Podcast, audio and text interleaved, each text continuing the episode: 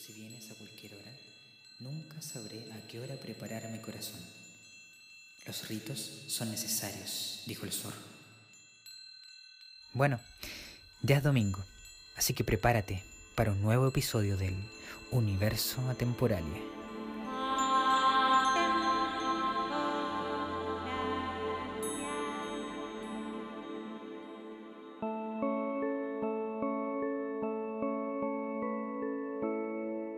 Hola amigas y amigos, hoy les tengo una mala noticia. Mm, creo que tendremos que hacer este programa solos. Sí, miren, Bobín de Yema están jugando juntos. Pero bueno, también les tengo una muy buena noticia, porque hoy estamos acompañados de Carolina, una gran amiga y profesora atemporalia. Hola Carolina. Hola Miguel, aprovecho de saludar a Bobinde y a Emma también. Muchos besitos para ustedes. Sí, ¿nos podrías contar cómo llegaste a Temporalia? Bueno, yo llegué a Temporalia el año 2015 precisamente buscando herramientas que me ayuden a ligar el tema de la ocupación para los niños. Y dentro de estas herramientas encontré el yoga y la meditación y me pareció muy atingente a mi trabajo directamente relacionado con los niños pero también me abrió un camino y un mundo espiritual para mí, que lo llevo desarrollando desde ese entonces hasta el día de hoy y que siento que también me permite ser mejor profesional para mis niños y niñas. Oye Carolina, nos hablas de tu trabajo. Cuéntanos, aparte de ser profe temporalia, ¿a qué te dedicas?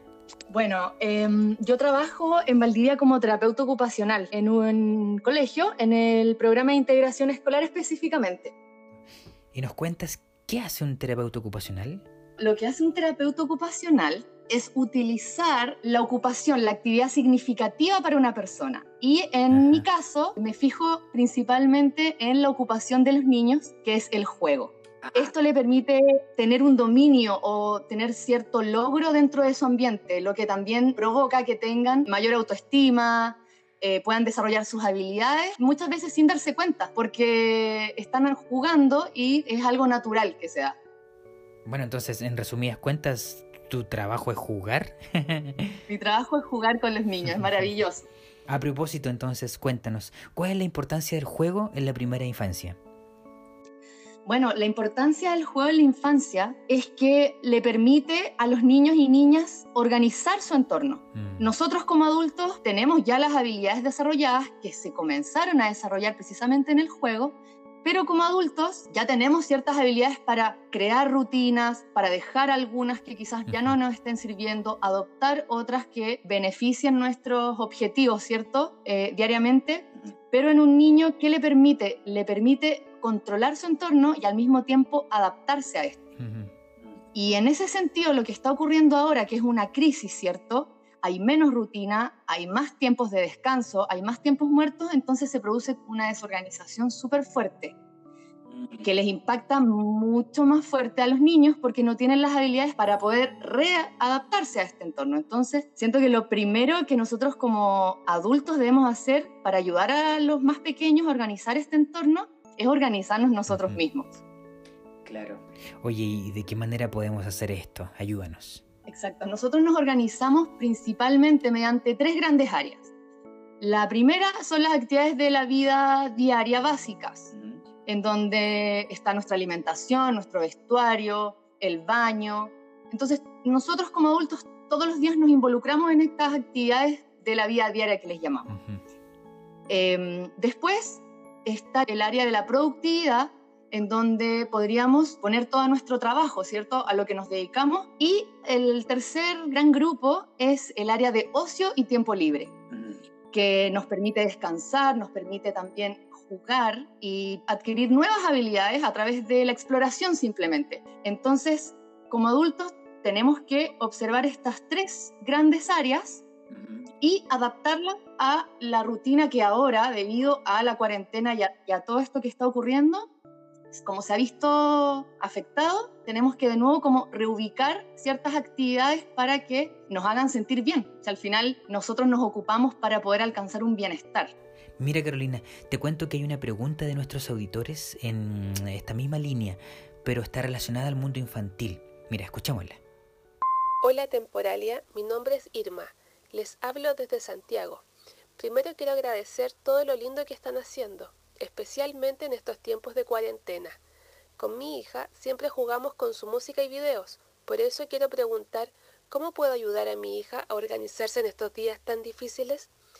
Chao, gracias yo creo que cada adulto que está en su casa y que se encuentra con niños alrededor debe ser el adulto más experto en el conocimiento que tiene de los intereses, de los juegos que les gustan a esos niños. Entonces, lo primero que podríamos hacer es observarlos, no con nuestros ojos de adulto, nuestra mente de adulto, sino que ojalá con el corazón abierto y ver qué cosas son las que ellos les gustan, cuáles son las que les dan miedo quizás porque no se sienten competentes y crear espacios libres pero al mismo tiempo controlados por nosotros.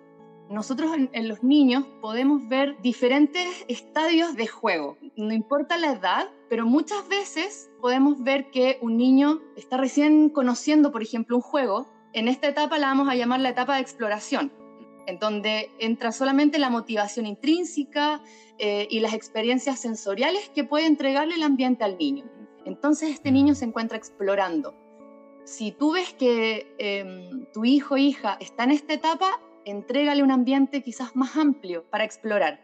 Eh, en este caso, los niños más chiquititos son los que se dan más beneficiados de, estímulos sensoriales, auditivos, de gustativos, de tacto, de movimiento, etc. Entonces, pasa también que hay muchos niños en sus casas que tienen desafíos sensoriales entonces es súper importante tener ojo qué cosas son las que les gustan y qué cosas son las que les disgustan para intentar evitarlas.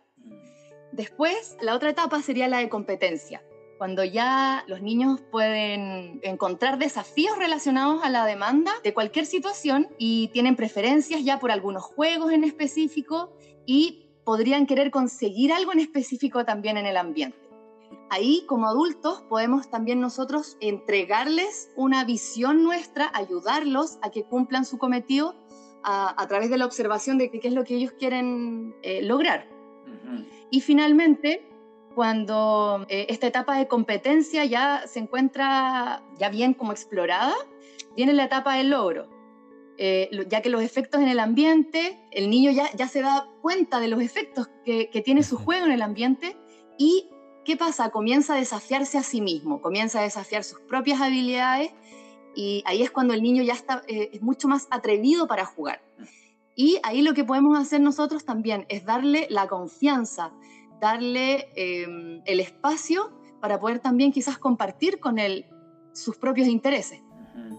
Te tengo una pregunta, Caro, porque nos hablas de juego libre pero guiado a la vez. ¿A qué te refieres con eso? Lo que quiero decir es darle un espacio, por ejemplo, en las mañanas ya. La rutina acá es clave porque hablo de espacios libres de juego, pero controlados de cierta forma a través de la rutina de los tiempos. Porque un niño que está jugando podría estar quizás dos horas jugando de forma libre, pero no se va a preocupar de comer, no se va a preocupar de tomar agua, etc. Entonces, nosotros como adultos somos quienes tenemos que controlar la rutina de un niño, al igual como lo hacemos nosotros, sus actividades de la vida diaria. Por ejemplo, que se preocupe de cuando se levanta, ordenar su ropa, hacer su cama, lavarse los dientes y lavar la losa que ocupó. Que después de eso tenga 15 o 20 minutos de juego libre.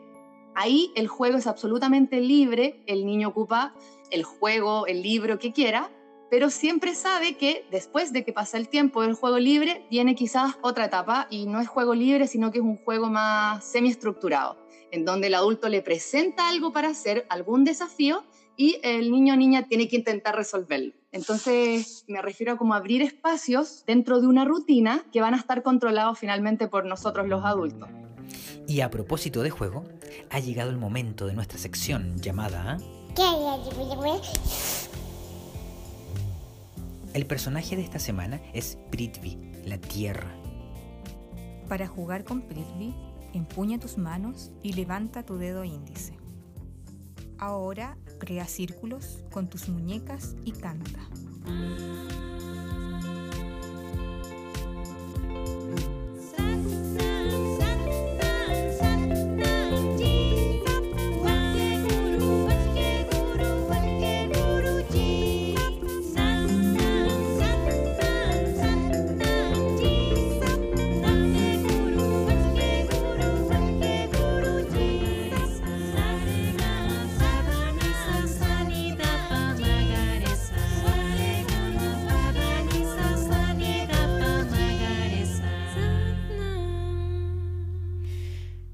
Muy bien, Carolina, te cuento que ha llegado el momento de que nos des una recomendación para estos días. ¿Alguna película, qué sé yo, música? Súper. A ver, es un libro que me envió una amiga.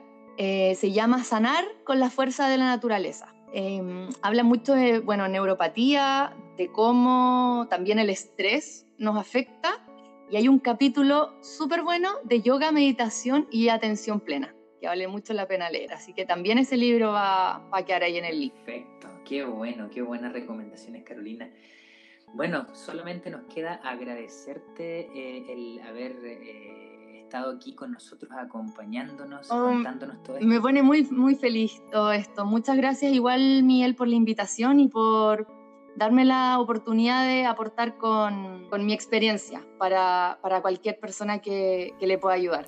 Muchas gracias a ti, Carolina, por enseñarnos todas estas cosas tan importantes, especialmente para estos días.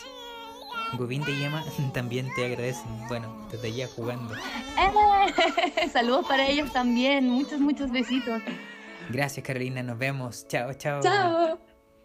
Y a todos nuestros auditores y nuestras auditoras les agradecemos desde el corazón por estar ahí. Nosotros nos escuchamos la próxima semana en un nuevo capítulo del universo a temporalia, No te lo pierdas. Yo me voy a jugar con Gobín de Yema. Espérenme, espérenme. ¡Ey! La pelota!